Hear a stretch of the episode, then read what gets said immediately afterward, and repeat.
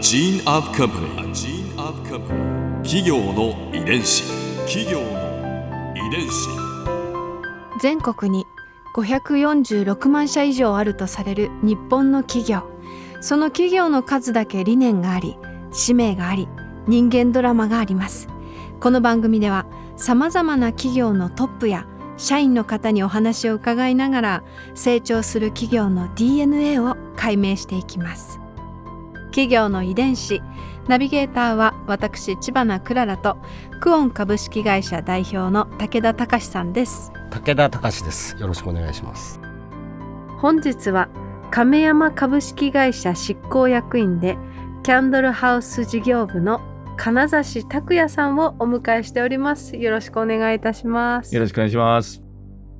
今回は金指さんのキャリアについて伺います企業の遺伝子。金指さんは亀山にはい。どんな魅力を感じられて入社されたんですか、私はあの三重県亀山市の亀山ろうそくの近くの三重県の四日市っていうところがうんうんうん。出身なんですね。うんうん。でやはりこう地元志向っていうのが実は強くて。うんで地元で何か仕事はしていきたいなとうん。いうふうには思ってたんですね。うん。でそれで当時はもうバブル全盛期うん。の時で、でちょうど学生時代にハワイに行ってる期間がちょっとありまして、うん。でそこでいろんなカルチャーショックを受けたんですけど、うん。でそこでビーチの横にあるこう当時日本にあまりなかったいわゆるオープンカフェみたいのがこう並んでたんですよね。でそこに各テーブルごとはもちろんなんですけどキャンドルあものすごくこう並んでかっこいいレストランがあったんですよあね。うん見たことないじゃないですか。すごいなっていう。うんでなんかそれまでってレストランって食事をするところだと思ってたんですよね。ううんんで終わったら出ていくみたいな。うん食べたら出るみたいうん食べるところだと思ったのがその人たちもう食べてもないしあちょっと飲んでるぐらい。うん。うんうん。な何をするってなんかこう飲んでこう楽しく喋ってうん。るであったりとか一人でゆったりしてるとか。うん。なんか当時はなんか何かをしなきゃいけないっていう、海と泳ぐのかうん。なんかしなきゃいけないと思ってたのが、うん。なんかあちらの人たちって海辺で別に泳ぐわけでもなく、うん。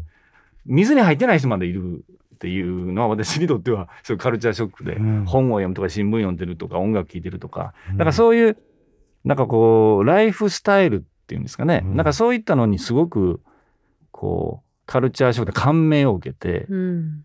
何にもしないっていうスタイルえに、まあ、キャンドルが灯ってたってえ、いうことなんですね。最高の空間だな。うん。ううんんうんでどんな仕事をしようと思った時うに、んこういろいろこう探すじゃないですか、うん今でいう就職活動みたいな。うんところの中でポッとこう亀山ろうそくっていうのが出てきたんですよね、うん地元の企業でっていう。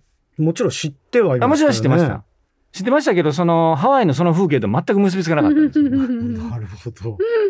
でなんかそあの亀山ろうそくかでろうそくって線香ろうそくでっていうところででなんかそう友達とかと話してた時に、そういえばキャンドル灯ってたよねハワイでみたいな話をした時にあそうかって。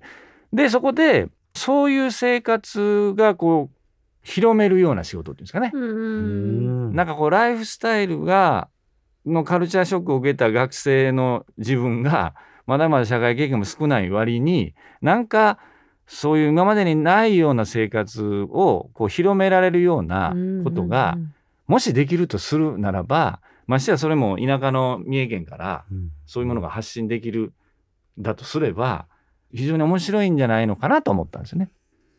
それでまあ会社訪問して、まあ、そういう話をしたら当然輸出はしてるわ、うん。三重県の亀山の亀山ろうそくと思ってたのがいや実は世界にも。輸出をしてて、っうん。ていうような話を聞いてあこれはもしかしてそういう仕事ができるんであれば頑張ってみようかなっていうような流れですかね。うん企業の遺伝子。入社されていかがでした？こううん夢を持ってね、はい入社されたわけで、なんですけどでえっと、最初は2週間ぐらいの工場研修、まあ、メーカーなので作り方を知らなきゃいけないっていう風なので、うん。まあ研修プログラムで新入社員研修プログラムっていうので、まあ、2週間だけは工場で、まあ、それはしょうがないよねみたいなうん。形で。で僕は営業規模やったんですけど、うん。工場で作り方をあの覚えてくださいって言って「分かりました」っつって2週間ぐらいは、うん。あのあこうやって作るんだなとかうんいろんな工場を回りながら、うん。いろんな種類を作りながら、うん。まあそこでもうへえの連発ですよね。で2週間経って終わるのかなと思って集められて、うん。たらちょっと1ヶ月伸びますってあまあ1ヶ月かって、っうん。ていうので結局半年ぐらいですね、うん。営業規模はその時2名やったんですけど、うん。で女性の営業の方はいたんですけどはすぐにこう営業に配属されたんですけど、うん。なぜか私は工場でうん。半年間うん。作り続ける。作り続けるもう朝から晩までですねうん。ずーっとこうろうそくを作るっていう、作るのに夢を抱いたわけじゃないんだけどなっていうのを日夜こう葛藤しながらですね、うん。ろうそくまみれになりま、まみれになるんですか？まみれになりますよね。えーなんかびっくりしたような文化というかそういうのってあって。やはりあのー工場の中にもこううん。いろんな標語が貼ってあるんですよね。うん。一番今でも覚えてない惜しいくらいも跳ねましょうっていうえ、え、惜惜ししい、いくらいも跳ねましょうっていう惜しいくらいもどういうこと？跳ねましょう。いわゆる商品で、うんいわゆる惜しい商品ですか？うんはい。合格ラインギリギリ、あ、惜しいな惜しいの惜しいうん。えわ、跳ねちゃう。跳ねましょう。あいわゆる品質のこだわりっていうのはそこにあるんだ惜しいぐらいのものは世に出さないよ。出さないっていうあ。どちらかというとそれまでの人生をうんまあ一家で来てるんですよね。そうです。そう。真逆なんですよ。うん。うん。まあいいかっていうことで生きてきた私が、うん。まあいいかはダメだよっていうこう洗礼を受けるわけですようね。ん。うわー最高品質のそうです洗礼。そうです。うん。その亀山にはまあ品質へのこのね、はいこだわりにまつわる有名なエピソードがそうですね。ね。あの東海地区昭和34年ですか？その伊勢湾台風、はい。私生まれる前ですけれども、もうもういわゆる甚大な被害があったっていうところでうん停電ですよね。うんうんうんで停電の時にえろうそくいうものが必要にまあまあ需要がボンと増えるわけですよね。うんうんうんでその時にそれこそ惜しいくらい跳ねた商品とかいわゆる不良品って言われるものですよね。とかも安く売ってくれみたいな声がすごくあったらしいんですよね。うん。でそれでもそれは売らないと亀山ブランドとしては出せない。ですから、まあ、社内的にはいや売れる時に高く売ればいいじゃないかっていう声もあったらしいんですよね。うん。うんでこういう時こそ良い商品を出荷するいくら飛ぶように売れても不良品を出すことは絶対に許さないっていういうところがまあ惜しいくらいも跳ねましょうっていう精神っていうんですかね。不良品だってね、高値で売ろうと思ったら売れちゃう。いやそうですよねそうです。だって欲しい人はたくさんいたでしょうから。うんええ目の前の売上利益よりも品質っていうところを守るっていうえことだったんですえね。そうですよね。うんここで Clara's Viewpoint 今回印象に残ったのは、まあ、金田さんの入社されてからのご体験のエピソードすごく面白かったですね。なんか夢を描いて入社したら半年は工場勤務でしかもそこでめちゃくちゃ厳しい規律にさらされて惜しいくらいは跳ねましょうってとっても象徴的な言葉だと思うんですけれど最高品質をずっとずっとこう地道に粛々と求め続けてきた亀山の DNA にきっと金指さんそこで触れられたのかなと思いました。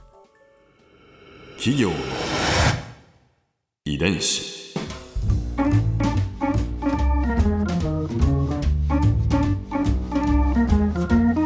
この番組はポッドキャストのほかスマートフォンタブレット向けアプリオーディでも聞くことができます。お使いのアプリストアからダウンロードして企業の遺伝子のページにアクセスしてみてくださいね。それでは来週もまたお会いしましょう。企業の遺伝子ナビゲーターは私千葉なクララとクオン株式会社代表の武田隆でした。